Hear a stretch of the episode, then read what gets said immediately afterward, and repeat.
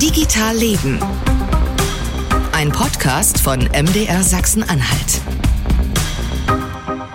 Herzlich willkommen zu einer ja, kleinen, feinen, schnellen Sonderausgabe von Digital Leben. Wir sind zu Gast am neuen Standort der Cyberagentur des Bundes. Ich glaube als erstes sogar. Und äh, wir befinden uns nicht am Flughafen Leipzig-Halle, sondern in der ehemaligen Zahnklinik in Halle. Äh, Umzugskartons stehen noch da und äh, ich habe mich gerade umgeschaut, Säulen hier stehen hier rum. Es gibt draußen eine kleine Freitreppe, wo man hochgeht, Fenster mit runden Bögen, so ein, so ein klassizistisches Gebäude mit Holzparkett, ein Treppenhaus mit verzierten Geländern, ganz tollen Decken. Und äh, jetzt sitzen wir in einem Zimmer, ja, mit, mit, einer, mit einer Glastür und an der Glastür steht dran Direktor Vorzimmer. Das sieht man noch, steht da sozusagen mit alten Lettern an der Glastür von der alten Zahnklinik. Einmal zum Verständnis, die Cyberagentur des Bundes soll Forschung anstoßen, die der zukünftigen Cybersicherheit Deutschlands dienen soll. Zwei große Projekte laufen bereits, äh, darüber reden wir gleich mehr. Jetzt erstmal schönen guten Tag, Professor Christian Hummer, der Forschungsdirektor der Cyberagentur. Hallo. Hallo. So, der neue Standort hier an der ehemaligen Zahnklinik der Uni Halle bis vor zehn Jahren. Ich habe mal recherchiert. Äh, die Mitteldeutsche Zeitung hat auch lesen können, was draußen oben drüber über der Tür steht. Da steht dran, in uns ist die Macht, mit Gott wollen wir Taten tun. In Gold. Und die Mitteldeutsche Zeitung schreibt dazu auch, was für ein Palast. Also jetzt nicht zur Cyberagentur, sondern zur, zur, zum Gebäude ins, ins, insgesamt. Was für ein Palast. Das große Gebäude strahlt eine selbstbewusste Eleganz aus. Schließlich war es mal das Bankhaus Lehmann seinerzeit in jeder Hinsicht das erste Geldhaus am Platze. Hier ist jetzt die Cyberagentur. Herr Hummert, welchen, welchen Zahn müssen Sie Ihren Besucher denn eigentlich immer zuerst ziehen? Dass Sie nicht die DAPA mit vier Milliarden Budget sind zum Beispiel? Da sind wir nicht die DABA mit vier Milliarden Budget, aber tatsächlich ist der Zahn, den wir den Leuten zuerst ziehen müssen, häufig das Verständnis, was wir tun. Also viele Leute glauben, dass wir aktiv Cybervorfälle untersuchen oder Cyberangriffe bekämpfen und verwechseln uns mit dem Nationalen Cyberabwehrzentrum oder mit dem Bundesamt für Sicherheit in der Informationstechnik. Das alles machen wir nicht. Wir finanzieren innovative Forschungsprojekte. So, 100 Mitarbeiter soll die Agentur bekommen. Gibt es hier auch sozusagen 100 Büros? Wir sind zwar einmal rumgegangen gerade schon mal, das zwei, drei Etagen. 100 Büros sind es aber nicht, ne? Äh, derzeit noch nicht. Ähm, wir es gibt mehrere Bauabschnitte in diesem Gebäude und es werden alle Leute irgendwann reinpassen, aber Sie haben ja schon gesagt, dass hier noch gebaut wird und derzeit haben wir Platz für 63, glaube ich. So, jetzt muss ich Ihnen mal ein bisschen auf den Zahn fühlen. Bundesinnen- und Bundesverteidigungsministerium und auch die beiden Staatskanzleien der Landesregierung in Sachsen und Sachsen-Anhalt, die sagen so zum, zum Standort Zahnklinik, sagen die irgendwie nicht so richtig was. Das ist offenbar eine hochpolitische Frage. Ähm, es gibt natürlich Menschen außerhalb der Cyberagentur, die haben ja schon vor ein paar Wochen gesagt, Mensch, irgendwie, wenn die in die Zahnklinik zieht, die Cyberagentur, dann, dann bleibt die wohl auch da. Ähm, was können Sie denn erzählen? Wie kam denn diese, diese, diese Liegenschaft zustande und ist es die letzt, wird es die jetzt letztendlich bleiben? Also gesucht haben wir erstmal nach einer Interimsliegenschaft, weil klar war, falls am Flughafen Halle Leipzig neu gebaut wird, dann wird es auch nicht ganz schnell gehen. Herr Roth, Sie wissen auch, wie schnell öffentlicher Bau geht und wie schnell Bau an Flughäfen insbesondere geht. Deswegen haben wir nach einer Interimslösung gesucht und haben mehrere Gebäude ja, in und um Halle getestet, geprüft, ob wir ob uns das passt vom Design und ob wir das ja auch sicherheitstechnisch umsetzen können, weil wir haben so ein paar extra Ansprüche, weil wir auch Verschlusssachen oder vertrauliche Dokumente hier aufbewahren. Und äh, am Ende dieses Prozesses kam die Zahnklinik als geeignetes Gebäude raus. Äh, uns gefällt's hier sehr gut, aber wir sind ja auch erst vier Tage da. Ähm, wir hoffen, hier bleiben zu können. Aber wie Sie gesagt haben, das ist ein hochpolitischer Prozess und darüber entscheiden am Ende die beiden Bundesministerinnen im zusammen oder in Abstimmung mit den beiden Ministerpräsidenten. Oder irgendwie so. Man versteht das ja mittlerweile irgendwie nicht mehr. Ich von außen zumindest nicht. Ähm, was mich überrascht hat in der Vorbereitung, ich habe eine Anfrage der Linkspartei im Bundestag gefunden, da stand schon im Juni drin, dass es die Zahnklinik äh, wird. Und da stand auch drin tatsächlich, die noch zu erstellende Liegenschaft am Flughafen Leipzig-Halle ist in Planung Wirtschaftlichkeitsuntersuchung. Wenn da Wirtschaftlichkeitsuntersuchung steht, höre ich Bundesrechnungshof und dann würde ich sagen, das lohnt sich überhaupt gar nicht dazu bauen. Ähm, gut, also wir es ist natürlich immer so, dass äh, wenn Steuergelder ausgegeben werden, dass das nach wirtschaftlichen Grundsätzen passieren muss. Und auch für dieses Gebäude gab es natürlich eine Wirtschaftlichkeitsuntersuchung, ob ob das angemessen ist, ob die Miete, die wir hier zahlen, wir mieten dieses Gebäude nicht zu hoch ist und dieses Gebäude ist wirtschaftlich und wenn es einen Neubau geben sollte am Flughafen Halle Leipzig, muss auch das geprüft werden. Ähm, das ist für jedes Gebäude so und natürlich wird sich der Rechnungshof auch irgendwann die Finanzen der Agentur für Innovation in der Cybersicherheit angucken, weil ähm, wir wollen ja gerne auch öffentlich kontrolliert werden, also durch den Rechnungshof, ob wir mit unseren Finanzen durchgehen, durch den Deutschen Bundestag, ob wir unserem Auftrag nachkommen oder durch den Beauftragten für den Datenschutz und die Informationsfreiheit, ob wir hier mit unseren Daten gut umgehen. Wir äh, haben nichts gegen Kontrolle, Herr Roth. Habe ich auch gar nicht gesagt. Und es, es kommt ja von aus allen Ecken sozusagen Kon Kontrolle, ist so mein Eindruck. Ähm, Ihr Vorgänger, der Gründungsdirektor Christoph Igel, der ist nach meinem Gefühl auch gegangen, weil die Ministerien ihm zu viel irgendwie reingeredet haben. Ne? Haben Sie, also Sie jetzt gerade den Ministerien sozusagen den Zahn gezogen? Oder wie oft werden Sie sozusagen ins Innen- oder Verteidigungsministerium zitiert? Wie ministeriumsfrei sind Sie? Äh, oder beißen die Ministerien sich an Ihnen die Zähne aus? Also Ihre Zahnspiele gefallen mir sehr gut, Herr Roth. Also äh, ich werde nicht ins Ministerium zitiert. Äh, natürlich habe ich einen sehr engen Austausch äh, mit beiden Ministerien. Die Agentur ist eine Agentur, die der Bundesrepublik Deutschland gehört, die mit Steuergeldern finanziert ist und die Ministerien machen eben das Beteiligungsmanagement und äh, schauen sehr genau, was wir hier machen. Und äh, ich habe sehr viel Erfahrung da drin mit Ministerien umzugehen. Ich habe einen Behördenhintergrund und äh, kenne ministerielle Vorgänge und äh, ich fühle mich nicht gegängelt. Ein Direktor mit Behördenkompetenz. Die Kollegen vom Tagesspiegel Background, ähm, die haben neulich berichtet, dass der Haushaltsausschuss des Bundestages vor kurzem das Budget der Agentur im nächsten Jahr gekürzt hat von, von 80 auf äh, 50 Millionen. Was heißt das für, für die Forschungsvorhaben? Ich glaube, das wird uns im nächsten Jahr noch nicht äh, wirklich betreffen. Das äh, äh selbst wenn wir große Projekte wie jetzt das äh, Projekt zum Schutz kritischer Infrastruktur im Wert von 30 Millionen Euro beauftragen, dann heißt das ja nicht, dass die 30 Millionen Euro sofort weg sind. Wir äh, werden das ja immer in Tranchen bezahlen und äh, Teile auch erst zum Ende des Projektes bezahlen. Das heißt, es ist quasi gar nicht möglich, äh, in den Anfangsjahren, wenn die Projekte anlaufen, solche riesigen Summen zu verausgaben. Ähm, natürlich finden wir das nicht schön, wenn uns unser Etat gekürzt wird, aber das ist jetzt auch nicht existenzbedrohend für die Agentur. Ähm, ich habe auch noch mal geschaut, sozusagen, bei der Gründung hieß es, bis Ende 2022 wären 360 Millionen eingeplant, eben diese 80 Millionen pro Jahr. Haben sie aber tatsächlich noch nicht ausgegeben. Anfrage im Bundestag Ende September, da komme ich irgendwie da stehen sozusagen vier Zahlen. Ich verlinke das alles in den Shownotes übrigens, könnt ihr nachgucken. Da komme ich nicht mehr auf eine Million sozusagen. Also Geld ist noch genug da nach meiner m, hm, Pi mal Daumenrechnung. Tatsächlich haben wir auch so ein bisschen die Strategie der Agentur geändert. Wir haben ja eine neue Forschungsstrategie verabschiedet. Darüber haben wir auch schon gesprochen in äh, der letzten Podcast-Folge, wo ich zu Gast war. Und äh, ein Teil der Überlegungen, die wir getroffen haben, ist es auch so kleinere Vorprojekte zu machen. Also immer erstmal zu gucken, wie funktioniert das Ökosystem, wie funktioniert die Forschungslandschaft. Und ähm, es ist auch so, dass zu große Brocken an Geld dann die falschen Player auf den Plan locken. Wir wollen ja auch gerne mit äh, Start-ups, mit kleinen und mittelständischen Unternehmen oder mit Instituten an Universitäten, Forschungsinstituten zusammenarbeiten und äh, viele solcher Einrichtungen können jetzt so einen 30 Millionen Brocken auf einmal gar nicht verdauen. Dazu hätten sie weder das Projektmanagement noch die nötige Buchhaltung oder Finanzen, das zu tun. Das heißt, wir haben so ein sind angefangen mit etwas kleineren Projekten. Inzwischen haben wir auch die ersten größeren Projekte auf die Spur gebracht. Sie waren ja selbst zu Gast in der letzten Woche, als wir ein 30 Millionen Euro Projekt gestartet haben. Wir hatten eine zweite Ausschreibung, auch über 30 Millionen online. Da sind äh, am Montag fünf Angebote eingegangen. Also wir sind auch sehr zuversichtlich, dass wir die vergeben können. Und wir werden in diesem Jahr auch noch ein bis zwei weitere richtig große Ausschreibungen veröffentlichen. Das heißt aber nicht, dass wir das immer tun werden. Wir werden auch weiterhin kleine Projekte haben, einfach um in Themen mal reinzuschauen und um eben auch kleinere Unternehmen oder Startups in diesen Cyberagentur-Kosmos zu holen. So, und wie oft müssen dann jetzt tatsächlich Berichte an den Haushaltsausschuss, an die, äh, an den Aufsichtsrat der Gesellschaft äh, verfasst werden? Weil das ist ja auch irgendwie eine Aufgabe, wo ich gesehen habe, angeblich vierteljährlich. Das ist richtig. Wir berichten vierteljährlich an den äh, Haushaltsausschuss. Das ist eine Auflage, die man uns gegeben hat in einem Maßgabebeschluss aus dem Jahr 2019.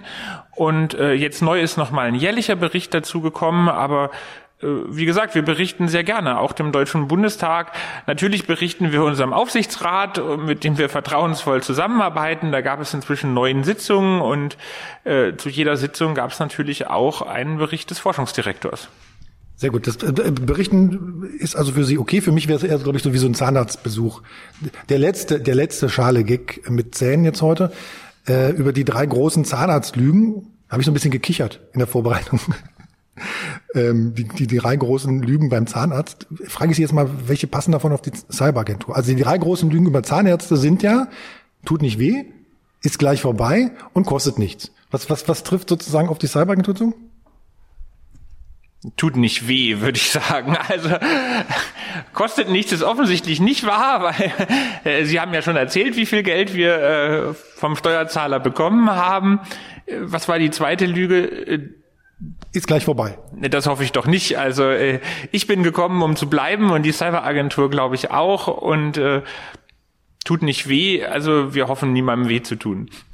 Außer den bösen Menschen, die im Zweifelsfall die Cybersicherheit Deutschlands irgendwie angreifen wollen. Beim Thema Cybersicherheit ist natürlich, das muss ich auch ansprechen, das große Thema gerade ist äh, BSI, ne? BSI und sein Präsident weiß nicht, was Sie sagen können oder wollen oder dürfen. Frage finde ich, was heißt das eigentlich für die deutsche Cybersicherheit, wenn jetzt der Chef des Bundesamtes für Sicherheit in Informationstechnik, also fürs BSI, wenn der praktisch gerade nicht arbeiten darf?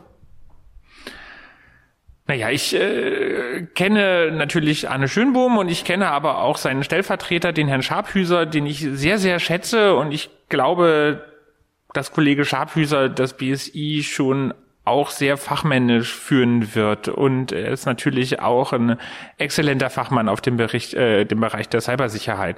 Trotzdem ist es natürlich immer schade, wenn einer Behörde gerade die, die Leitung fehlt oder die Leitung nur kommissarisch besetzt ist und äh, wie alle hoffe ich, dass sich diese Personalie schnell klärt. Sie, Sie wären nicht dran äh, interessiert, habe ich gerade so rausgehört, wenn Sie, Sie sind gekommen, um zu bleiben. Für Sie ist es kein Job. Ähm, ich habe auch noch mal in die Gründungsurkunde der GmbH geschaut und will noch mal ein bisschen pieksen. Ähm, da steht, die GmbH beobachtet die Innovationslandschaft und identifiziert potenziell bahnbrechende Innovationen der Cybersicherheit und Schlüsseltechnologien, insbesondere solche, jetzt kommt's, die einen strategischen Vorteil für die Bundesrepublik bieten können. Also strategischer Vorteil. Ne? Mal ganz Gemeingesprochen strategischer Vorteil wäre ja auch, wir wissen, wie sich Hackerangriffe grundsätzlich erkennen lassen, sagen es aber der Welt nicht. Es wäre vielleicht ein strategischer Vorteil, aber ich äh, sehe das so ein bisschen anders. Ich äh, diskutiere das natürlich auch viel mit den Ministerien und es wird ja ähm, viel über digitale Souveränität gesprochen und es wird in meinen Augen viel mit digitaler Autarkie verwechselt. Also das ist etwas, was wir nicht wollen in Deutschland. Das werden wir auch nicht erreichen. Also ich glaube nicht, dass wir in naher Zukunft deutsche Prozessoren in deutschen Computern haben werden mit einem deutschen Betriebssystem, auf dem vielleicht ein deutsches soziales Netz läuft. Und ähm, das ist auch nichts, was wir anstreben. Ähm, Souveränität heißt aber, dass wir auch etwas anzubieten haben, dass wir auch technologisch etwas anzubieten haben unseren Partnern. Das verringert auch Abhängigkeit, wenn äh, so funktioniert eben Handel. Wir haben bestimmte Technologien und bestimmtes Wissen und andere haben eben andere Technologien und anderes Wissen und dann kann man in den Austausch auf Augenhöhe kommen. Und ich glaube, wenn wir das erreichen, und das können wir eben nur durch wirklich disruptive Forschung erreichen, dann haben wir auch einen strategischen Vorteil für die Bundesrepublik Deutschland erarbeitet, weil wir eben auch mit einem ganz anderen Selbstbewusstsein und mit einem ganz anderen Rückhalt auftreten können. Und äh, darum geht es uns. Und äh, auch nochmal zum Verständnis der Cyberagentur. Wir finanzieren Forschung. Im, uns hat man gesagt, Technologie Readiness Level 1 bis 4. Das heißt, wir machen Prototypen, Laboraufbauten. Also es wird keine Produktentwicklung hier geben. Also wir werden hier niemals ein funktionierendes System zum eindeutigen Erkennen von Hackerangriffen äh, entwickeln. Wir machen immer nur die richtigen Ideen, die richtigen Prototypen, die dann von der Wirtschaft oder von staatlichen Institutionen weiterentwickelt werden zu Produkten. Das ist das, wo es dann heißt, die Ergebnisse der Programme stellt sie, die Cyberagentur, auch der Bundesregierung zur Verfügung. Gibt es auch eine Anfrage, die ich euch verlinke. So, Sie sind seit 01.01.2021 Geschäftsführer, Forschungsdirektor. Erinnern Sie sich eigentlich noch, warum Sie damals gesagt haben, jawohl, auf den Job bewerbe ich mich? Das war eine Gemengelage von äh, Gründen. Also äh, ich habe meine alte Tätigkeit bei der zentralen Stelle für Oh Gott, ich kriege den Namen gar nicht mehr. CITES ist die Abkürzung, ja, ich erinnere mich. Ja, für okay, bei der CITES äh, sehr geschätzt und äh, tatsächlich bin ich ja auch noch Beamter der CITES. Ich habe ja Urlaub, ich bin auch vier Jahre beurlaubt, um hier zu sein und äh, die Entscheidung habe ich vielleicht zwischenzeitlich auch mal kurz bereut, aber inzwischen bin ich äh, sehr froh, hier zu sein und ich äh, glaube auch, dass wir hier was wirklich Wichtiges schaffen. Ich, ich habe als Frage aufgeschrieben, was war die größte Schwierigkeit bisher? Die haben Sie schon angepikst. Ich möchte das konkret jetzt hören. An welcher Stelle haben Sie gesagt, oh Gott, mh, hm, hätte ich mal lieber noch nicht gemacht? Naja, es ist natürlich äh, immer so, dass wenn man denn äh, neu irgendwo ankommt, auch mit neuen Ideen und äh, man findet ja auch etwas vor, das dazu vielleicht nicht unbedingt passt und äh, wir haben uns ja, haben wir das letzte Mal drüber gesprochen, gerade in den ersten drei Monaten sehr intensiv mit der äh, Ausrichtung der Strategie der Cyberagentur beschäftigt. Und dann ist es natürlich auch nicht immer so, dass das alles sofort so funktioniert, wie man sich das vorstellt. Und man kann sich auch nicht in jedem Punkt durchsetzen. Und das ist auch gut so, dass wir einen offenen Diskurs führen hier in der Cyberagentur. Wie machen wir das und hier kein autoritäres Regime herrscht? Und tatsächlich viele Dinge gehen mir einfach nicht schnell genug. Also ich wäre äh, gerne viel agiler, viel innovativer, viel schneller, als wir das sind. Und äh, inzwischen kann ich mich aber damit anfreunden und ich glaube, also ich bin jetzt 13 Monate hier und habe so ein bisschen zwölf Monate zurückgeguckt. Was macht man da, wenn man ein Jahr irgendwo ist? Und äh, auch mal aufgeschrieben, was haben wir eigentlich so erreicht? Und äh, das finde ich eine relativ beeindruckende Liste. Ich wollte ein bisschen in das Stichwort Personal nochmal rein, die Diskussion um welche Leute können wir anstellen, welche Leute sozusagen ähm, können wir wie bezahlen, diese Diskussion um, um dieses sogenannte Besserstellungsverbot. Wie, wie ist das der Stand der Dinge gerade? Das Besserstellungsgebot oder Verbot gilt für uns. Das heißt, äh, wir äh, dürfen unsere Mitarbeiter nicht besser stellen als vergleichbare Mitarbeiter im öffentlichen Dienst. Aber ich glaube schon, dass wir ein attraktiver Arbeitgeber sind. Also die äh, Gehälter, die wir haben, sind nicht schlecht. Also diese Pyramide an Stellen, die wir haben, steht so ein bisschen auf dem Kopf. Also wir haben sehr viele Stellen im höheren Dienst und nur wenige Stellen im mittleren und gehobenen Dienst. Und das sind halt auch einfach sehr attraktive Arbeitsbedingungen hier und das ist auch eine sehr attraktive Arbeit. Also ich glaube, die meisten Menschen kommen wegen der Themen, wegen der Inhalte und nicht, weil sie hier mehr verdienen als bei ihrem alten Arbeitgeber. 52 Leute sind es, 100 sollen es werden, ähm, habe ich im Kopf. Rekrutieren Sie eigentlich auch Menschen, wenn Sie an der, an der ähm, Universität in München ihr, ihr, ihr Seminar geben? Sie machen ein Seminar an der Fakultät für Geschichts- und Kunstwissenschaft, habe ich gesehen, Geschichte der früheren Neuzeit, Kryptologie, Schwerpunkt 20. Jahrhundert. Also sind da im Zweifelsfall auch Leute, die hier arbeiten könnten?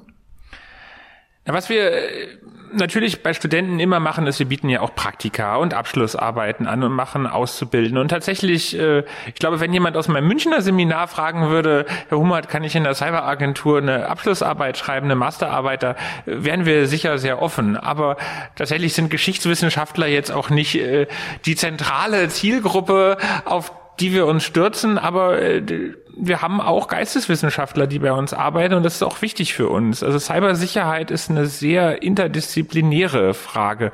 Und äh, das letzte Mal habe ich Ihnen erzählt, dass wir drei Abteilungen haben und die eine heißt eben sichere Gesellschaft und es gibt schon sehr viele Einflüsse auch auf die Gesellschaft und da brauchen wir auch Gesellschaftswissenschaftler, die hier arbeiten.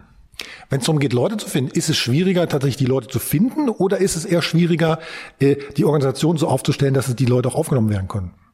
Beides. Es ist abhängig davon. Also es gibt Bereiche, da fällt es uns sehr, sehr schwer, Personal zu gewinnen. Also wir suchen gerade Kryptologen, Hände ringen tatsächlich. Und also wenn ein Kryptologe dieses Podcast hört und sich bewerben möchte, wir haben da wirklich interessante Stellenangebote online. Es gibt auch andere Bereiche, wo wir uns eher schwer tun, wenn es sehr spezielle Fachkenntnisse erforderlich sind und da haben wir teilweise Stellenangebote, die auch ein bisschen länger online sind. Wir haben auch Stellen, auf die wir sehr viele Bewerber haben und aus dem Vollen schöpfen können. Und Sie haben es angesprochen, also seitdem ich hier angefangen habe, hat sich die Mitarbeiterzahl äh, netto verdoppelt. Und das äh, ist natürlich äh, nicht ganz einfach für eine Organisation so schnell zu wachsen. Insbesondere, weil wir auch ganz verschiedene Profile suchen und auch einen guten Mix suchen. Wir suchen Leute, die aus der Wirtschaft kommen, wir suchen Leute, die aus Universitäten und Forschungseinrichtungen kommen, wir suchen aber auch Leute, die einen Behördenhintergrund haben und zum Beispiel von der Bundeswehr kommen.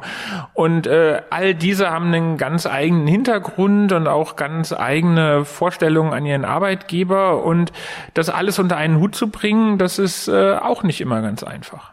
Und die neuen Leute müssen dann in die Zahnklinik nach Halle kommen und hier 85 Stunden die Woche arbeiten? 85 Stunden in der Woche, das wäre illegal. Also das wäre tatsächlich illegal. Ich hatte heute noch eine Schulung zu Neuem im Arbeitsrecht, aber auch das Arbeitszeitgesetz hat solche Zeiten, weiß nicht, das letzte Mal im 19. Jahrhundert erlaubt, wahrscheinlich ja rot. Vielleicht habe ich auch den falschen Job. nee, ähm, Tatsächlich äh, haben wir eine, wie ich finde, relativ moderne Richtlinie zur Arbeitszeit erlassen. Wir haben sie New Work genannt, die Richtlinie. Und äh, derzeit äh, ja, wir äh, möchten das gern hybrid haben. Also wir verlangen von den Leuten, dass sie ein bisschen hier vor Ort sind. Derzeit sollen sie 40 Prozent ihrer Arbeitszeit hier vor Ort verbringen, weil wir glauben, dass nichts diesen Austausch am Kaffeeautomaten ersetzen kann, wo man auch einfach mal spontan über Dinge redet und über Ideen spricht und Innovationen austauscht. Außerdem haben Vorgesetzte auch eine Fürsorgepflicht und ich glaube, dem ist sehr schwer nachzukommen, wenn die Leute zu 100 Prozent im Homeoffice sitzen. Wie will ich mitkriegen, ob es jemandem wirklich gut geht oder ob er gerade depressiv ist, wenn ich ihn nicht sehe? Auf der anderen Seite erlauben wir 60 Prozent Homeoffice, weil wir gesehen haben in der Corona-Zeit, es geht und ich glaube, wir können die Uhr auch nicht zurückdrehen. Also ich halte diesen Ansatz für, für gut und für modern und äh, ich glaube, wir werden dafür auch schon von einigen anderen Einrichtungen beneidet. Die Kaffeemaschine habe ich unten schon gesehen. Da stehen ganz viele, äh, ganz viele Milchkartons auch dabei und auch ein, ein Tisch mit, glaube ich, sechs Stühlen oder so, das ist noch sehr überschaubar. Und zwei, leider zwei einsame, zwei einsame Pflanzen, zwei einsame Zimmerpflanzen stehen unten noch. Das müsste noch größer, also müsste noch ein bisschen schicker gemacht werden, glaube ich. Ja, wir, äh, unsere Möbellieferung kommt nächsten Mittwoch und wir hoffen, dann wird es äh, schicker. Tatsächlich die äh, Multifunktionsfläche, also die große Fläche im Erdgeschoss, die Sie hier ansprechen, das wird noch ein bisschen dauern. Da äh, wollen wir zum Beispiel eine Bühne reinbauen, damit wir da auch größere Veranstaltungen machen können und das muss angefertigt werden und das dauert einfach seine Zeit. Wir haben Sie eingeladen, Herr Roth, hier als erstes zu Gast zu sein und dann müssen Sie eben auch mit ein bisschen Baustellen-Feeling leben. Kann ich. Ähm, ich habe noch mal ein bisschen, bisschen geblättert so durchs Internet und durch so verschiedene Sachen. Die Grundordnung der Martin-Luther-Universität Halle-Wittenberg steht drin, Paragraph 2 Absatz 11. Die Universität achtet und schützt die ethische Verantwortung ihrer Mitglieder und Angehörigen für die Inhalte, Ergebnisse und Folgen ihrer Forschung, insbesondere für deren friedliche Nutzung. Diese ja, was immer so unter Zivilklausel sozusagen durch die Gegend geistert. Was ist denn Ihr Eindruck gerade an den Unis? Sind, sind solche Klauseln tatsächlich hinderlich, um mit ihnen zusammenzuarbeiten? Da hat sich sehr viel getan in der Diskussion mit Universitäten. Also ähm, als ich mich noch mit Christoph Igel ausgetauscht habe im vorletzten Jahr, äh, hat er, hatte er da tatsächlich äh, große Probleme und ist auf große Vorbehalte gestoßen. Inzwischen ist auch, glaube ich, der letzten Uni in Deutschland klar, dass hier keine Waffensysteme gebaut werden. Also Sie wissen ja selbst, an was wir forschen. Wir sind da ja auch sehr offen. Ähm, trotzdem gibt es immer noch äh, Universitäten, die da Bedenken haben. Auch an, in Halle gibt es den Arbeitskreis äh, Zivilklausel, die äh, ja eine Veranstaltung hatten im letzten Sommer, wo ich auch zu Gast war, wo ich gar nicht eingeladen war. Ich finde das immer schön, wenn man nicht miteinander, sondern übereinander redet. Ähm, ganz interessant, aber wir, die Cyberagentur hat da auch mal teilgenommen und da ist eben die Auffassung, dass es eigentlich gar nicht um darum geht, was mit dem Geld erforscht wird, sondern die Frage äh, im Raum steht, wo kommt das Geld her? Und dann das Geld, das vom Verteidigungsministerium kommt, eben automatisch bäh. Ich glaube, dass das zu kurz gedacht ist. Wenn wir zum Beispiel Projekte haben zum Schutz ziviler Infrastruktur, dann ist es äh, ganz offensichtlich äh, keine militärische Nutzung. Und selbst wenn die Bundeswehr zivile Infrastruktur, also kritische Infrastruktur betreibt, und das ist so, weil es gibt Bundeswehrkrankenhäuser und auch ein Schlachtschiff oder eine Fregatte wäre am Ende eine kritische Infrastruktur. Aber niemand wird doch wollen, dass auch eine Fregatte gehackt wird und dann unter die Kontrolle von irgendwelchen Hackern gerät oder dass ein Bundeswehrkrankenhaus nicht mehr arbeiten kann. Und ich äh, glaube, da müssten sich die Studenten in dem Arbeitskreis oder die Universitäten, die Probleme mit uns haben, auch noch mal mehr damit beschäftigen oder fragen, was wird hier eigentlich entwickelt und wozu wird es genutzt? Bleiben wir mal an der Universität.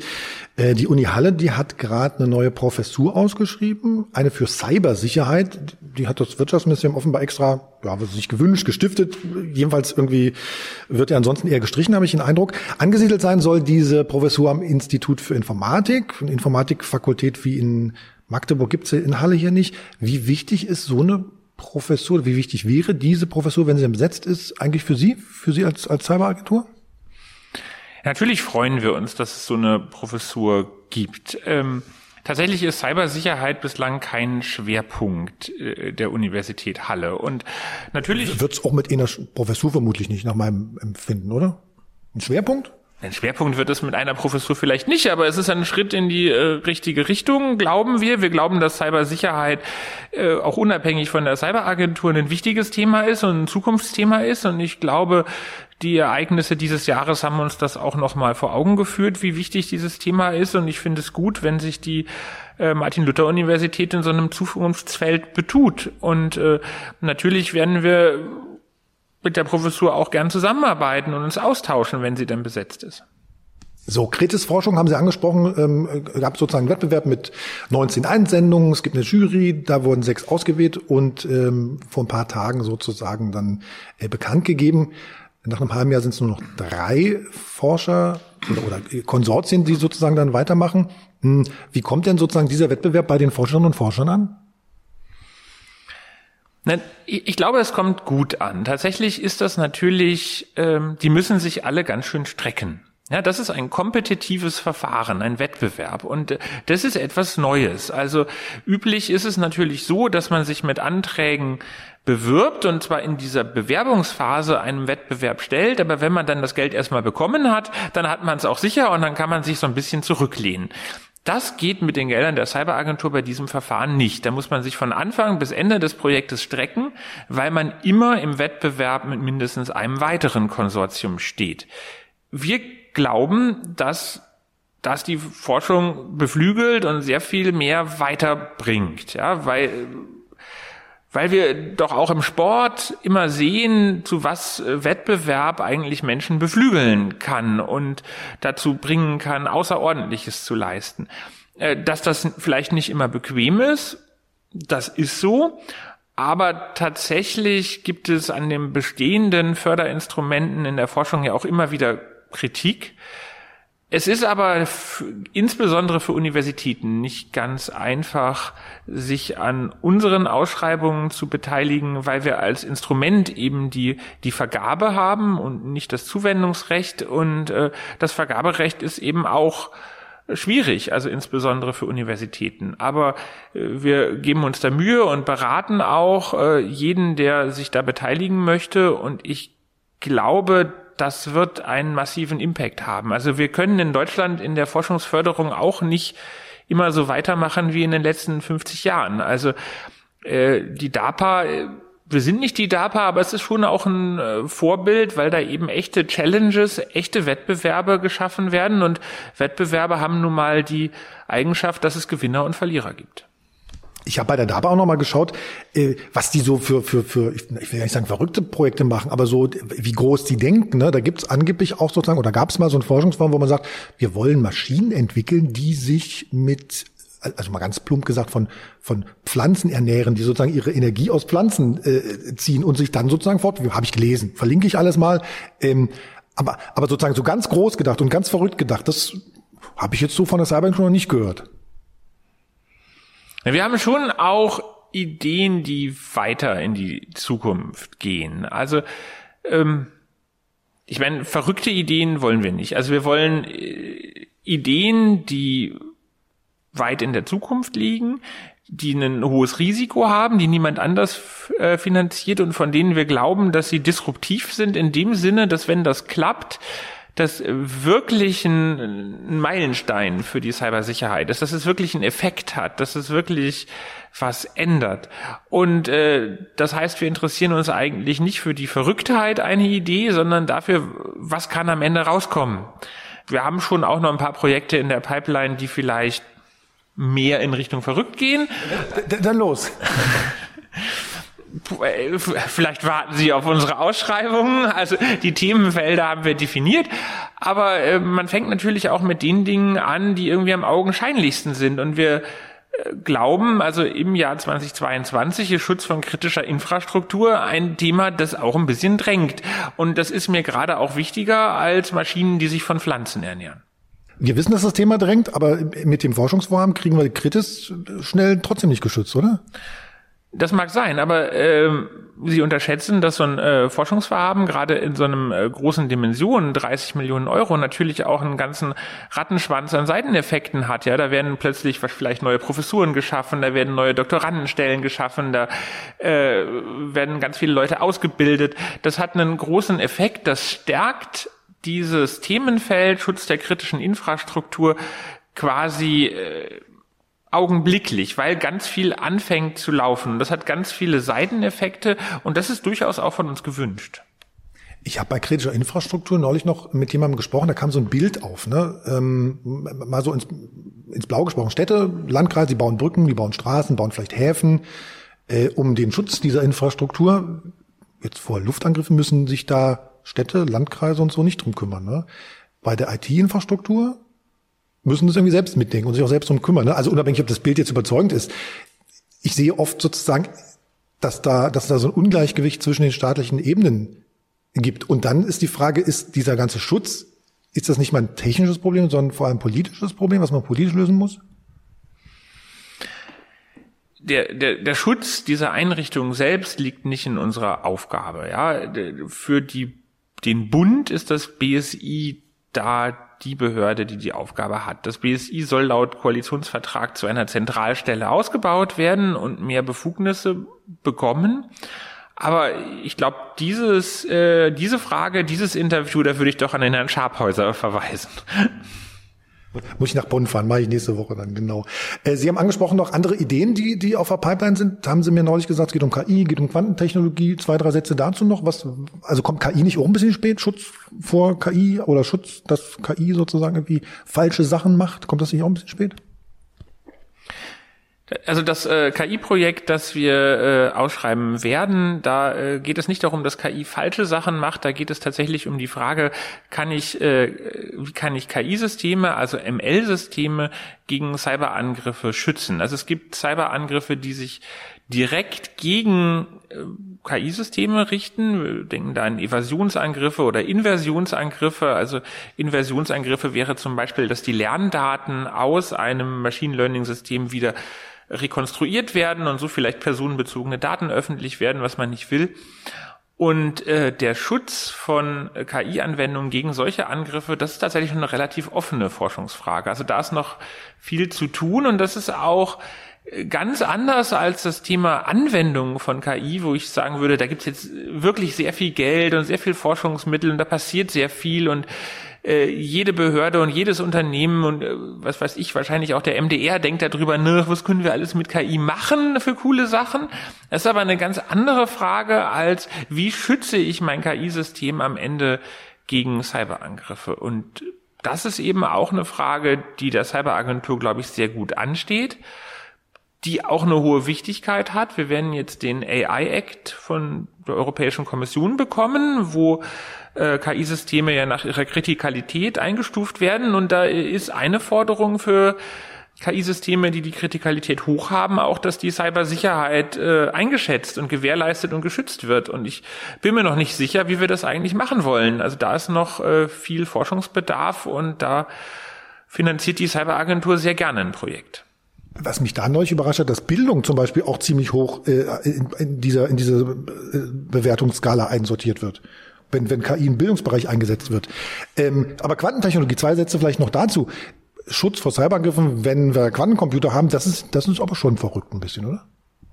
Ja, das, äh, im Bereich Quantentechnologie haben wir tatsächlich ein anderes Projekt. Ähm, es äh, ist im Bereich der Schlüsseltechnologien natürlich etwas äh, schwieriger für uns zu agieren. Also Spoiler-Alarm, den ersten Quantencomputer mit 2000 Qubit, den wird schon entweder Google oder IBM äh, schaffen und die wird nicht die Cyberagentur finanzieren, ja und äh, wenn wir die Summen sehen, die für Quantenforschung von diesen Unternehmen oder in anderen Staaten aufgebracht werden, dann äh, wird die Cyberagentur mit ihren finanziellen Mitteln da nicht den großen Durchbruch finanzieren. Auf der anderen Seite haben wir aber Themenfelder äh, identifiziert, die sehr eng mit der äh, Quantencomputing zusammenhängen und äh, wo wir sehr wohl was erreichen können. Und dann haben wir wieder genau diesen e-, Effekt, dass wir was anzubieten haben und dann können wir austauschen. Wenn wir dann Patente haben auf bestimmte Technologiebausteine, die Quantencomputer benötigen, dann werden wir irgendwann vielleicht auch mit Google oder IBM in Kontakt treten können und sagen, okay, wir tauschen hier Technologien und das stärkt wieder die digitale Souveränität. Ich muss doch noch mal einmal haken, ne? Wenn Sachsen-Anhalts Innenministerin anrufen würde und sagen würde, Mensch, Herr Hummert, wie schützen wir denn jetzt unsere kritischen Infrastrukturen? Da können Sie sich ja nicht zurückziehen und sagen, ah, das, so weit sind wir nicht, wir forschen da ja nur, wir geben gar keine konkreten Tipps. Was würden Sie der denn sagen? Also ich unterhalte mich immer sehr gern mit Frau Zieschang und ich würde mich sehr freuen, wenn sie mich anruft. Und ich bin, unser letztes Gespräch ging, ging wirklich lange und ich glaube, wir würden da äh, spannende Antworten finden und gemeinsam entwickeln. Die verrät er jetzt aber hier nicht. Ja, die verrät er nicht. Das Jahr geht so langsam zu Ende. Was muss, also ich habe noch ein paar Kartons gesehen, hier muss noch ein bisschen was passieren im, im, im, im Gebäude. Ne? Was äh, sozusagen steht als nächstes hier erstmal an? Im Gebäude die große Möbellieferung nächsten Mittwoch. Sehr gut. Und dann gibt's wann eine große Einweihungsfeier? 14. März. Und an meinem Geburtstag an seinem Geburtstag. Und alle sind eingeladen. So mein letzter Gag jetzt heute äh, beim Stichwort Zähne. Was ist rot und schlecht für die Zähne? Ein Backstein? Sie haben aufs Skript geguckt, was Sie kannten. Das ist also ein bisschen Ernst und Unterhaltung darf auch sein. Äh, wie bei Shakespeare. Danke fürs Gespräch. Danke, dass ich mich ein bisschen umsehen durfte. Regulär gibt's Digital Leben dann Anfang Dezember wieder. Dann geht's darum, wie Technologien, die Mobilität in Stadt und Land verändern. Da rede ich mit Menschen aus dem Burgenlandkreis. Die haben dort ein spannendes Mobilitätsprojekt in einem ganz kleinen Ort gestartet. Das Ganze im Dezember. Vielen Dank, Herr Hummert. Sehr gerne. Ich darf übrigens noch anmerken, dass Sie nicht bis vier zählen können. Sie haben vier Sätze versprochen am Anfang und es waren mehr als zehn. Aber sehr gerne. Ich mache immer gerne Interviews mit Ihnen, Herr Roth. Also und an euch da draußen gern Herzchen und Daumen für diese Folge verteilen in allen Podcast-Apps oder uns und mir schreiben, worüber wir noch reden müssen. Digitalleben.mdr.de. Alle und weitere Kontaktinfos in den Shownotes. Alles Gute, bis denn. Tschüss. Tschüss. Digital Leben. Ein Podcast von MDR Sachsen-Anhalt.